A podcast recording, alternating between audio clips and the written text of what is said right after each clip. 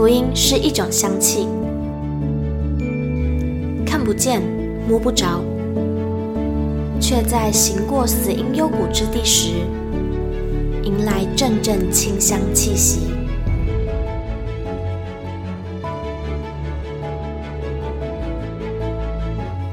愿北纬二十三度的我们，一同写下的故事，化作世界的反击。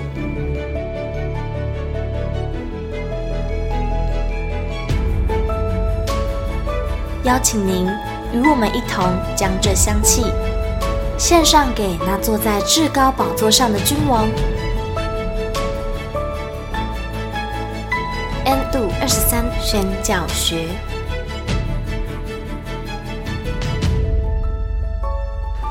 Hello，欢迎来到 N 度二十三宣教学，我是玉清。今天要来跟大家分享的文章呢，是鲁马夫牧师即将出的新书里面的一篇文章。那内容呢，是在讲述他二零一四年底到尼泊尔五千公尺大山上宣教的故事。哇，内容非常非常的精彩，从呃地理环境上面的描述啊，然后还有少数民族的文化，然后还有。呃，神学上面的反思，我觉得非常值得我们每一个人，就是真的是可以帮助到我们每一个人对神有更多的认识。真的很感谢这些宣教士，他们在外出走的时候，就是可以到达这些我们没办法去到的地方，然后有文字的记录，然后带领我们对神有更多的认识。我觉得这是一个非常非常值得被纪念、非常值得感恩的一件事。好，那我们就一起来聆听这一次的文章吧。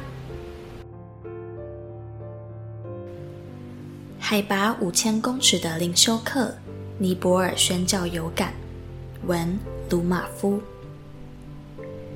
许多人终其一生都在追求往上爬。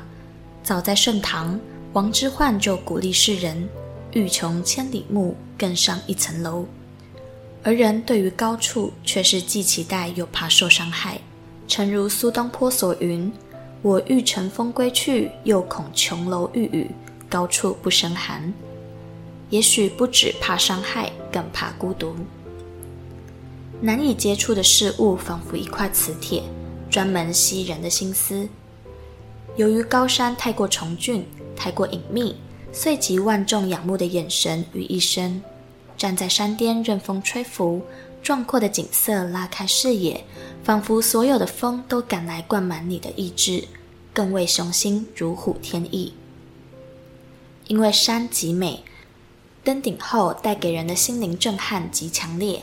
布农族文化甚至衍生了一特殊习俗：当人从玉山归来，需在山脚下呼唤自己的名字，目的是把逗留于山里的灵魂叫回来。不然，人将对优美的山境流连忘返，终日心思不宁。这是一条美与实际兼具的习俗，不反对追求美的事物，为遏止耽美，以防追求美的同时深陷其中。喜马拉雅山，全世界最高山脉，绵延于中国大陆、印度、不丹、尼泊尔和巴基斯坦国界上。东段的圣母峰乃世界第一高峰，中段的马纳斯卢峰乃第八高峰，皆在尼泊尔境内。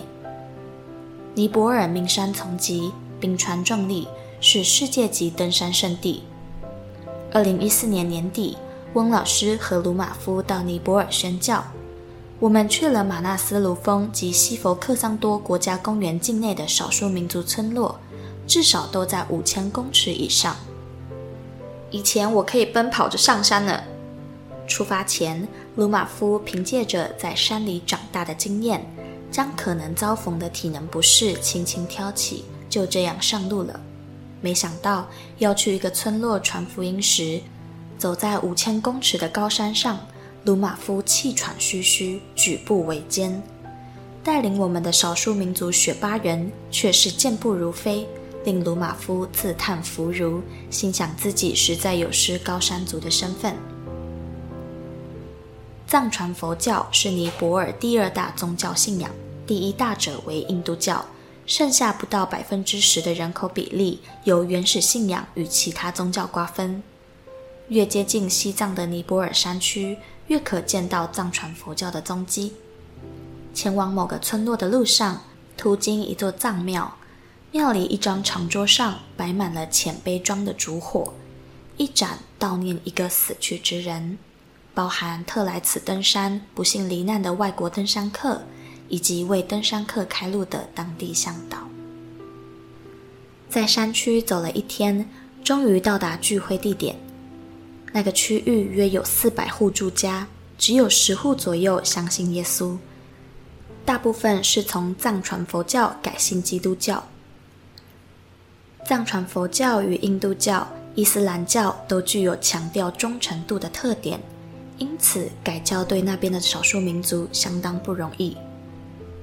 聚会这天，细雨纷飞，远处阴沉的玛纳斯卢峰搬下脸来，拒绝任何挑战者的挑战。一个妇女背着竹笼走来聚会，突然，鲁马夫听到微弱的猫叫声，以为放在笼子里的是小猫。当他掀开遮盖的布，才知是他刚出生几天的婴儿。鲁马夫一摸裹着婴儿的布，因在山区又值冬天，布是潮湿冰冷的，这样怎么保暖呢？似乎他一出生就必须习惯这样的气候。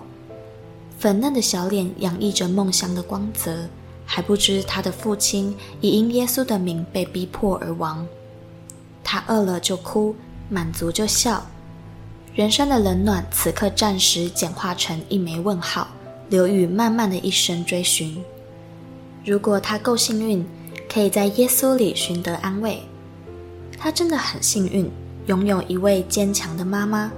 他的妈妈说：“无论如何，不会再改变信仰。”鲁玛夫含泪说：“阿门。”女人使用的古老织布机，仿佛是尼泊尔少数民族唯一贵重的财产。手工的布摸起来特别厚重，织布的双手亦长满粗茧。光是线的制作，又踩又拉又搓的，就已经够耗时耗力。待静坐下来织布，从少女的轻灵秋波一路织到老人的眯眯眼，几十年的岁月如织缠密，如水流逝，一傍而居的山却容颜不减。正在织布的老太太虽已视觉退化，但手感炉火纯青，一针一线皆以手感精微，准确如卫星定位。一位妇女看鲁马夫穿得不够多。将他织了好几个月的布送给鲁马夫做披巾。当鲁马夫使用它时，仿佛披上一段静止的时间，坐在炉火前，慢慢诉说喜马拉雅山的福音故事。雪巴男人最有名的一点就是登山向导，为全世界所知。询问当地少数民族，才知其实雪巴人是三个民族的合称。而我们传福音之处是其中一个民族。雪巴人虽住在山里，但压根不会想去登顶，那里环境极其恶劣，难以捉摸，也没有他们生活需要之物。可是对于登山家而言，险峻的山域俨然是体力和毅力的竞技场，供他们确认危险的高度和自身的位置，角逐自我的最佳状态。登山客与当地向导对山的解读像是两种极端。雪巴人因峰顶形成高耸，终年积雪，任其高洁之姿乃不可亲近亵渎。登山客正因其高耸，故欲攀登一睹风采，享受巅峰的成功。前者行为有神，实则无神。盖倘若神是人所不可亲近，对人就毫无意义。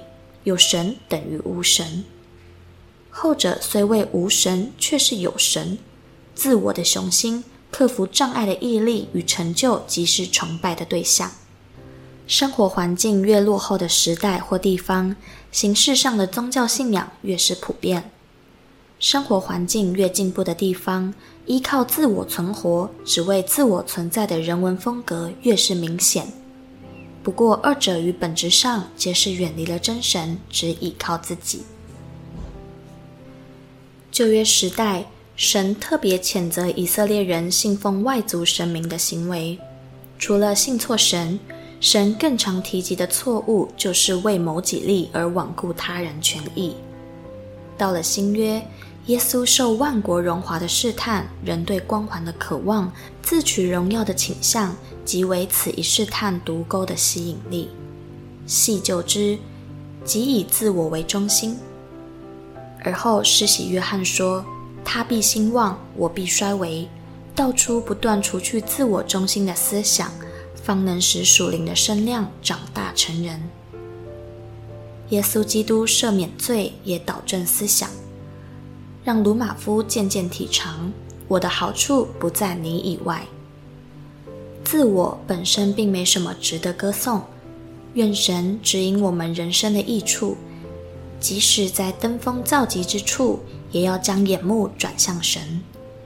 诗篇七十五篇六到七节说：“因为高举非从东，非从西，也非从南而来，唯有神断定。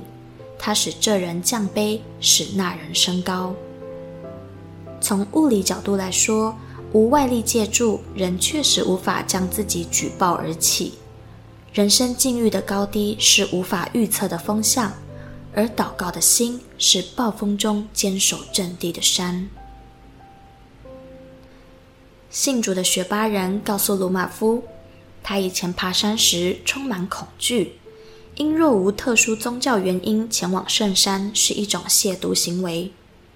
当次数变多了，他只当这是为糊口而工作，再多再大的痛苦只能默默忍受。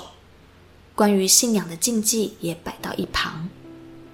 信主之后，虽爬行的道路艰险不便，但借着祷告。内心平安许多。鲁玛夫想起以色列人的上行之诗，在上耶路撒冷登高途中所背诵的诗歌，内容多与帮助、怜悯、赞美有关。若向神承认自己的软弱，神必怜悯帮助。也许学巴人无法逐字诵读，但今世受苦的肉体中，我们的呻吟与祷告皆指向同一个灵魂的锚。我的好处不在你以外。住在世人心线的高度，如何练就适应稀薄空气的肺部？学巴人将对圣山的敬畏转为对创造主的敬畏，才真正知道呼吸的节奏由神指挥，谦卑聆听方能和谐的呼吸。在缺氧的五千公尺高山，鲁马夫为能够吸到一口空气。感谢神，有没有真的很好听？那我来稍微帮大家复习一下重点好了。重点一呢，就是 前言的部分，就是在铺叙整个呃尼泊尔大山，就是每一个人其实都很想要登山的那个冲动。然后在尼泊尔里面呢，有。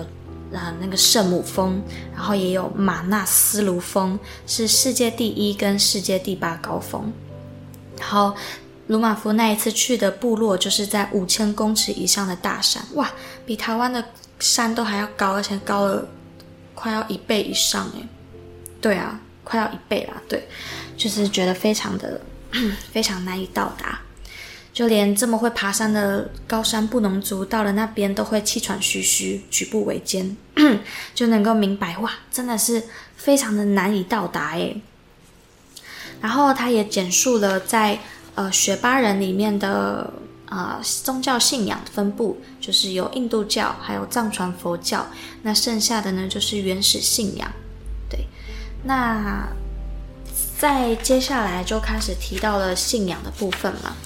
然后一开，然后接下来的故事就是有提到那位妇人，她背着一个竹笼，然后有一个微弱的猫叫声。鲁玛夫牧师以为是猫，结果是一个小婴儿的哭声，而且是才刚出生几天的婴儿，然后就被包在布里面。那因为是在山上，所以非常的湿冷，所以那块布根本没有什么保暖的作用。听到这一段叙述，我就觉得哇，天哪！我不能想象在台湾有一个这样子的小婴儿，就是他其实是很被宝贝的一个独生子，可是他却面临到这样子的环境挑战。不知道大家能不能想象？